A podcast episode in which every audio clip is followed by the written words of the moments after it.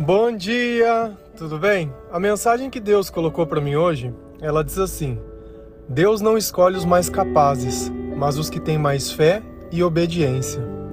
Senhor, tende misericórdia de nós. Perdoa, Pai, todos os nossos pecados. Livra-nos de todo o mal. Nos afasta de tudo aquilo que não vem de ti.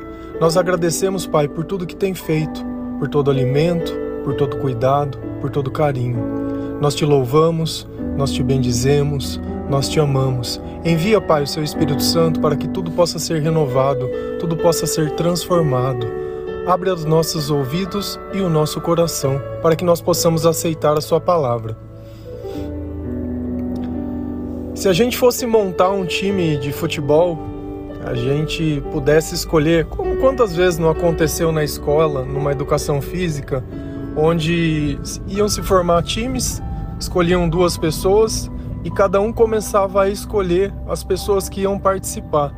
Normalmente, os melhores eles eram escolhidos primeiro e aqueles que tinham menos habilidade ou interesse no esporte, de repente ficavam por último. E esse é o nosso método de escolha. Se você notar, sempre as melhores oportunidades elas são escolhidas primeiro. E nós escolhemos essas pessoas por quê? Pela sua capacidade, pelo maior benefício. Só que Deus ele age um pouco diferente de nós. Ele não está muito preocupado com o que nós já sabemos, mas ele está preocupado com o quanto nós podemos ouvir e obedecer aquilo que ele quer.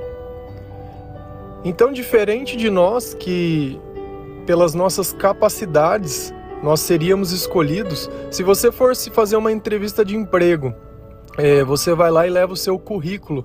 Lá mostra os lugares que você já se preparou para aquilo, né? As escolas que você já estudou, os cursos que você já fez, os lugares que você trabalhou, e isso tudo está dentro do teu currículo. Então, a partir do momento que uma empresa ela pensa em escolher o melhor, ela usa esse critério. Só que com Deus não. Com Deus ele age um pouco mais diferente. Só que tem uma, um versículo da Bíblia que ele é às vezes difícil de entender, porque se a gente notar pela lógica, todos aqueles que vão ser chamados, eles vão ser escolhidos? De alguma forma, sim. Por quê? Porque a partir do momento que eu sei que algo vai acontecer, eu tenho a oportunidade de ir lá, de me cadastrar, de fazer. Só que por que será que muitas vezes, mesmo eu sendo capacitado, eu não sou escolhido? Por que, será que Deus não tem usado de mim? Por que, será que Deus não tem falado comigo? Nossa, mas eu fiz tantos cursos, eu me dediquei tanto, eu gastei tanto tempo me preparando, quantas noites em claro, quantas coisas eu não fiz e olha, Deus ele não me escolhe. Lá em Mateus 22, 14, a palavra ela diz assim: Pois muitos são chamados, mas poucos são escolhidos. E aí a gente se pega nisso. Poxa, eu me dediquei tanto, eu acredito no Senhor, eu conheço o nome de Jesus. Minha vida teoricamente ela deveria ser diferente. Eu sou uma pessoa boa, eu venho de uma família boa. Não, eu sou bom. Olha, eu estudei numa escola boa, eu moro num bairro bom. Por que, que Deus não me escolhe? Por que, que Deus não tem olhado para mim? Por que, que tem acontecido tanta coisa ruim na minha vida? E lá em Lucas 6,46 a palavra diz assim: Por que vocês me chamam Senhor, Senhor e não fazem o que eu digo? Talvez a resposta das tuas perguntas seja a falta de obediência. Por que, que você chama o nome de Deus, mas quando ele fala com você, você não obedece o que Deus diz? Que, que você continua ainda se achando uma pessoa boa? No reino de Deus, para que, que você serviria? Se você não tem a capacidade de obedecer a Deus, se você não tem a capacidade de servir, se você não tem a capacidade de amar, no reino de Deus, teoricamente, você não teria utilidade. Porque esses são os critérios, esses são necessários para o currículo para entrar, teoricamente, dentro de uma fila. Eu preciso amar. Tá certo que Deus ele não olha as nossas obras, mas ele olha a minha fé e o meu amor, e a gente não pode cair no, no equívoco de achar que ah, é uma massa injusta ali. Deus não é justo. Deus, antes de ser amor, ele é justiça. Então muitas vezes você se olha pessoas menos capazes ocupando lugares que de repente eles poderiam ser seus. Mas essas pessoas elas estão lá não pela capacidade, mas pela obediência. E Deus ele capacita a quem ele escolhe. Olha que coisa interessante. Muitas vezes você gastou tempo demais se preparando e no, no ato de se preparar, você não se preocupou em muitas vezes buscar a palavra, obedecer a palavra, nem nada. Você simplesmente sabia que Deus estava lá, agradecia a Deus, nunca quis saber mais, nunca pegou uma Bíblia para ler, nunca colocou a sua, a sua vida ou o seu tempo em oração. Você vê, eu sempre tento fazer uma oração aqui mais simples possível, porque eu não tenho muito o que falar para Deus, porque eu converso com Deus o tempo todo. Então eu uso mais ou menos como um exemplo. E no meu exemplo que eu uso, eu sempre tenho certeza de uma coisa: que eu preciso da misericórdia de Deus, que eu preciso do perdão de Deus, que Deus sempre dá muito mais do que eu mereço e eu devo louvá-lo e eu devo adorá-lo por isso. Pelo seu amor, pelo seu cuidado, pelo seu carinho, por sua dedicação. E o pouco que eu faço para Deus, nunca seria demais, nunca, não teria nada que eu pudesse fazer que, que poderia suprir isso que ele me dá. Então é como se a gente estivesse recebendo ouro a, troca de, a troco de um obrigado. Deus ele sempre dá muito mais do que a, que a gente merece. Então, às vezes, a, a, resposta não é o quanto os outros têm de capacidade, ou quanto tem de recurso, ou quanto tem de ferramentas melhores, ou coisas melhores. Deus ele vai usar o que tiver para fazer o que tiver que ser feito. Porque o milagre não depende de nós, o milagre depende de Deus. Não é a velocidade, não é a rapidez, não é nada. É Deus. Deus vai fazer com que tudo colabore para o que tiver que acontecer aconteça, ainda que seja com as pessoas mais limitadas, ainda que seja com aqueles que parecem é, menos capazes.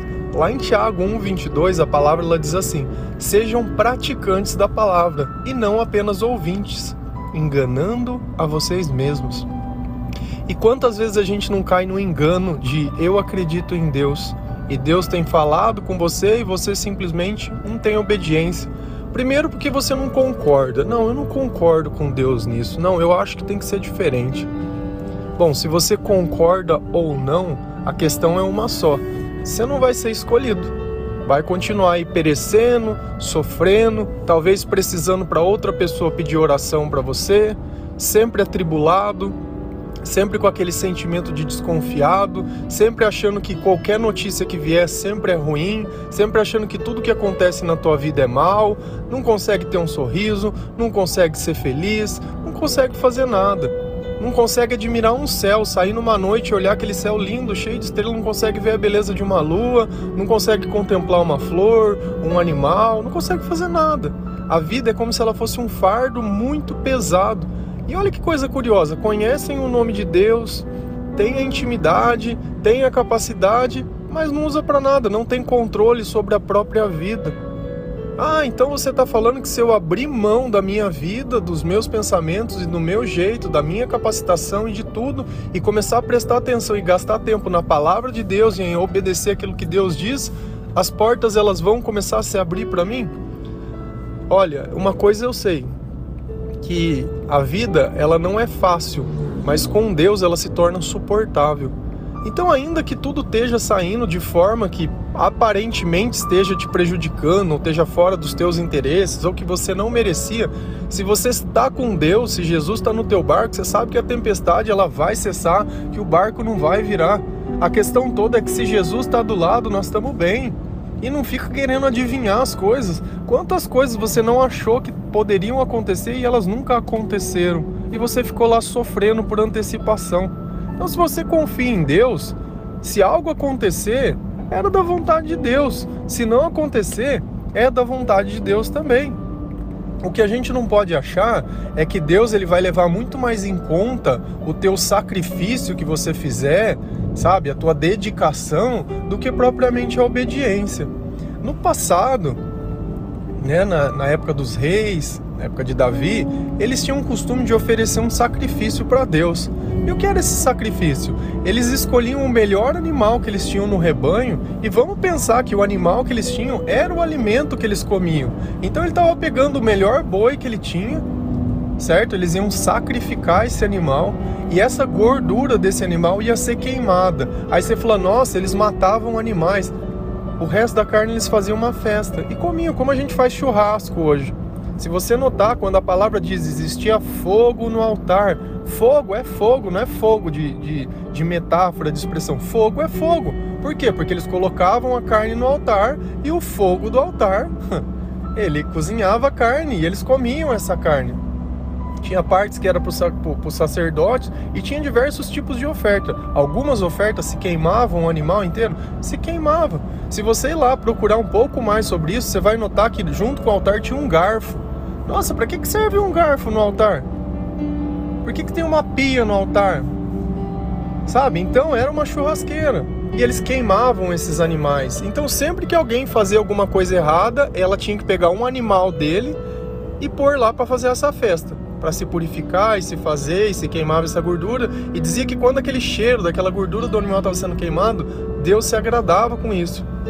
Então, para as pessoas, não era importante ter uma vida de obediência com Deus, era necessário você ter muitos animais. Por quê? Porque cada vez que você cometia um erro, você sacrificava um animal como se isso fosse o suficiente. Tipo, olha, eu estou sacrificando um animal para Deus, eu estou participando da festa do Senhor aqui, então eu sou uma pessoa muito boa, tá vendo? Ó, eu estou aqui ajudando. E aí lá em Samuel, 1 Samuel 15, 22, a palavra diz assim: Samuel, porém, respondeu: Acaso tem o Senhor tanto prazer em holocaustos e sacrifícios, quanto em se obedecer a sua palavra? A obediência é melhor do que o sacrifício e a submissão é melhor do que a gordura dos carneiros. O que, que Deus disse para Samuel? Eu não me importo com esse sacrifício que vocês estão fazendo, eu me importo com a obediência. Para mim não faz diferença nenhuma. E às vezes as pessoas fazem intenção, achando que esse sacrifício está agradando a Deus. E quando Deus pede alguma coisa para ela, ela não faz. Então, para que, que vocês falam, Senhor, Senhor, se vocês não respeitam o que eu digo? Você vê como que é curioso? Tem três passagens de três partes diferentes da Bíblia que se a gente lê em, em sequência, parece que Deus está falando conosco. Que lá, pois muitos são chamados, mas poucos são escolhidos. Por que vocês me chamam Senhor, Senhor e não fazem o que eu digo? Sejam praticantes da palavra e não apenas ouvintes, enganando-os a vocês mesmos. Você percebe como a palavra de Deus ela é viva? Como Deus tem um cuidado todo especial. Na hora que eu fui pegando os versículos, eu não fui escolhendo. Eu nem teria capacidade de saber que se eu juntasse Mateus, Lucas e Tiago, ia sair uma, uma passagem coesa. Mas a Bíblia inteira, ela é coesa. Deus, ele passa sempre a mesma mensagem. E às vezes você fica questionando a Deus, chamando Senhor, Senhor, e Deus falou com você. Por que, que você não fez o que Deus queria? Por que, que você sabe o que é certo e não faz? Por que, que você continua insistindo nisso? Por quê? Por que, que você vive como se Deus não existisse? Quando algo não dá certo, a culpa é de Deus? Qual é a lógica disso? Você quer que Deus pague as tuas contas, mas sendo que foi você quem gastou? Você sabia que não ia dar certo, fez, agora está reclamando? E sempre acha que Deus tem algo para te dizer? Eu acho que Ele te disse antes de acontecer, não depois. Você sempre acha que a desgraça é Deus e nunca o aviso. Deus ele avisa. Quantos e quantos profetas não vieram avisar o próprio Jonas, ele não queria avisar Nínive que ela seria destruída. Olha, se vocês não se arrepender, vai destruir. Então Deus ele dá uma oportunidade das coisas não acontecerem. Depois as coisas acontecem, você vem para Deus querer questionar por que, que aconteceu isso. Aconteceu porque você não escutou. Ué, é simples. Tem um fato que é curioso e a gente até brinca, uma brincadeira de família. É, teve um, um primo meu e a esposa dele, não era esposa, né, na época, mas ela engravidou e ele olhou para mim e falou assim: "Eu não sei o que aconteceu". Eu falei: "Eu sei". Ele falou: "Você sabe?". Eu falei: "Vocês tiveram relação sexual?". Ah, é verdade. Tipo, então às vezes a gente olha a consequência de um ato e não sabe o que aconteceu. Como assim? Você não quer que crianças nasçam? Não transa. Acabou. Ou se proteja de alguma forma, não sei. Mas a consequência ela tá lá. Ah, não, eu, eu bebi e bati o carro. É, mas então não bebesse. Você sabe que você tinha que dirigir. Ah, mas eu gastei o dinheiro com uma outra coisa. Mas você sabe que você tinha uma conta mais importante, não devia ter gasto. Então você percebe que a gente cria um problema muito maior.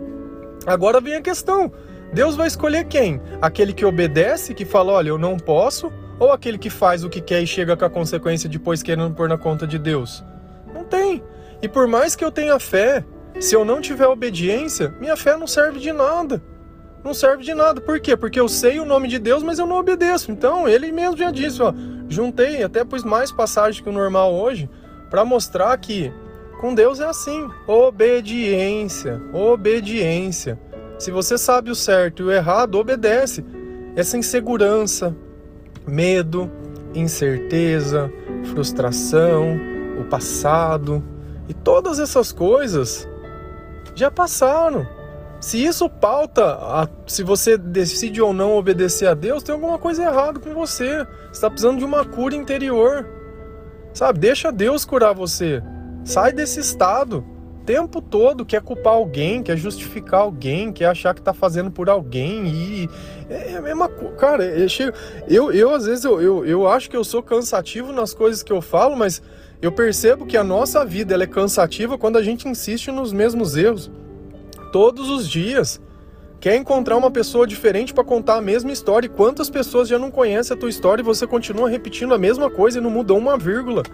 Continua achando que é um sacrifício, continua achando que está fazendo demais, continua achando. E é sempre a mesma coisa, é aquilo, é aquele, aquele papo chato. Quer mudança? Obediência. Quer um novo sentido para tua vida? É Jesus. Não tem outro caminho, não tem outro jeito, não tem outro nada. Começa a fazer pelos outros. Começa a não se importar, a não se menosprezar. Poxa, mas eu vou fazer um negócio, mas eu trabalho num lugar que não tem recurso. Ah, ó, eu sou muito simples, eu não tenho estudo. Ah, mas por quê? Você pega os maiores donos das empresas hoje, você pega lá um Silvio Santos da vida. Meu, eles começaram do nada, era um camelô. Do nada. Do nada. E você muitas vezes fica esperando a oportunidade para ser bom, o momento para conseguir fazer, que tudo fique certo. Meu, a vida não vai ficar nesse, nessa perfeição para você fazer. Se você não começar a lutar quando as coisas não estão bem, talvez você não tenha a oportunidade de lutar nunca, porque as coisas só vão ficar bem quando você começar a lutar. Tem gente que fala assim: "Ah, não, eu preciso estar melhor para poder buscar a Deus". Meu, Deus te quer do jeito que você quer. É incapaz mesmo. Por quê? Porque a capacidade vai vir dele. Como é que ele pode falar, olha, eu fiz um milagre na vida dele, porque ele tinha vício, ele tinha isso, ele era assim, ele era assado, ele estava assim, estava assado, tava Cara, Deus ele vai pegar as pessoas mais destruídas e vão se tornar as pessoas mais capazes. Por quê? Porque elas deixaram de obedecer a si mesmas para começar a obedecer a Deus. E isso vai trazer uma transformação na vida. Sabe, caminhar com Deus é caminhar, caminhar sem Deus é ilusão. Amém?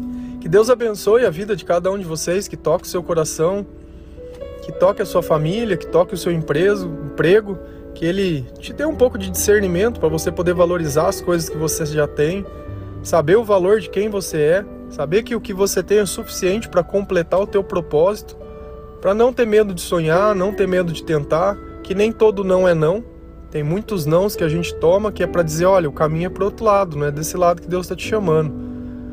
Quando chamar o nome de Deus, esteja pronto para obedecer, que a oração ela se torna vazia quando você faz promessas que você não pode cumprir. Amém? Um bom dia.